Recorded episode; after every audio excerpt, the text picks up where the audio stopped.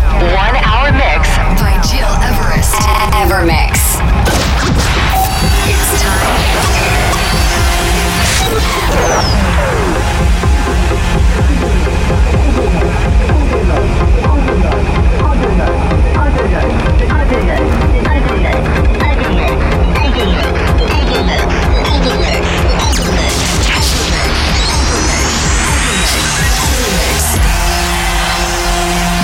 You're listening, to Evermix Podcast. Evermix by Gil Everest.